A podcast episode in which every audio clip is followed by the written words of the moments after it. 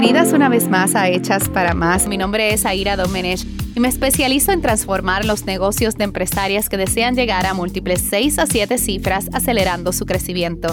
Aquí aprenderás a crear estrategias medibles y tomar decisiones efectivas como toda una CEO mientras trabajas mucho menos. Bienvenidas una vez más a nuestra serie Hábitos de una CEO, en donde por los pasados episodios, si no los has escuchado, vuelve a donde ellos, porque estuvimos hablando de tracking your numbers, estuvimos hablando de tracking your team y en el último estuvimos hablando de medir las estrategias realizadas de manera efectiva. Y hoy en el episodio de hoy vamos a estar hablando de actualizaciones y creación de procesos parte esencial de esos hábitos de toda una CEO y una empresaria exitosa que quiere crear un crecimiento sustentable en su negocio y poder predecir el éxito de su negocio, es esencial la creación de procesos y actualizaciones para facilitar el trabajo de su empresa. Y bueno, antes de comenzar, quiero invitarte a nuestro masterclass gratis en donde vas a estar aprendiendo las cuatro decisiones poderosas que debes tomar para acelerar el crecimiento de tu negocio trabajando muchísimo menos. Y sobre todas las cosas, vamos a estar allí hablando de estrategias, vamos a estar hablando de los seis componentes que todo negocio debe optimizar y muchísimo más. Adicional, vamos a aprender cómo establecer precios que realmente te den la mayor ganancia posible y cómo hacer esa estrategia sin perder clientes, ¿ok? Así que te espero allí en masterclassgratis.com, www.masterclassgratis.com. Ve y suscríbete para que tomes el masterclass completamente gratis. Voy a estar allí y al final voy a estar tomando tus preguntas y contestando preguntas que tengas, ¿ok? Así que te espero allí.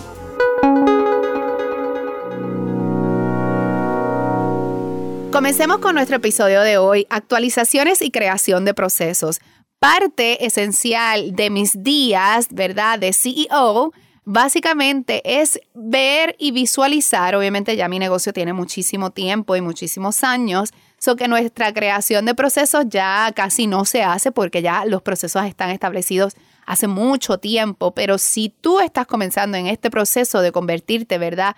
En una gran CEO y sobre todas las cosas, ya ir eh, transformando y creando un cambio dentro de tu negocio para poder llegar a las múltiples seis cifras y siete cifras dentro de tu negocio, esta área es extremadamente importante.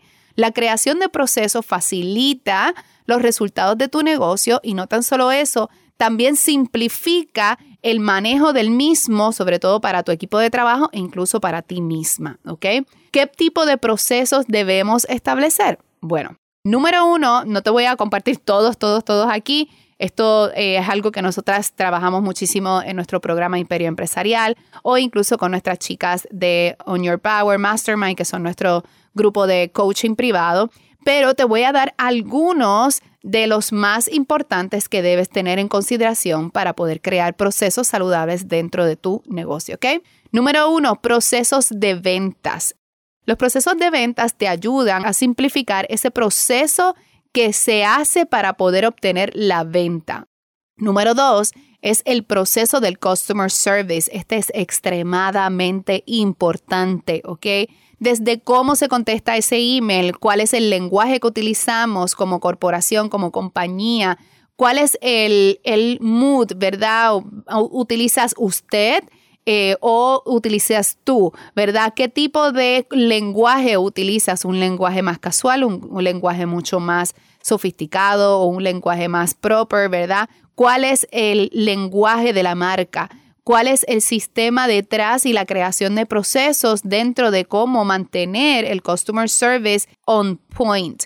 ¿Desde cuánto tiempo espera ese cliente para recibir una respuesta? ¿Cuál es nuestro horario de customer service? Dónde es que se comunican contigo, cómo se comunican, cómo son las respuestas e incluso procesos ya establecidos para preguntas frecuentes en donde nuestro equipo de, de Customer Service pueda ir directo a nuestros procesos y poder contestar con más facilidad, ¿ok?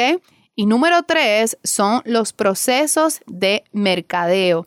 Nuestros procesos de mercadeo van en conjunto, ¿verdad? Un poco con nuestros procesos de venta. Pero el mercadeo, para que tú entiendas efectivamente, el mercadeo es básicamente esa área de nuestro negocio que permite que nosotras no estemos corriendo detrás de clientes, enviando DMs a gente extraña, tagueando a personas que no nos han pedido en nuestros posts, disque para que los vean, haciendo eh, ¿verdad? Approach a personas para que compren nuestros servicios o te dé follow o te dé esto o comparta tus stories o comparte tu contenido. No, para nada. Tú no quieres sentirte que tú eres la hostigadora y que estás buscando clientes de manera constante.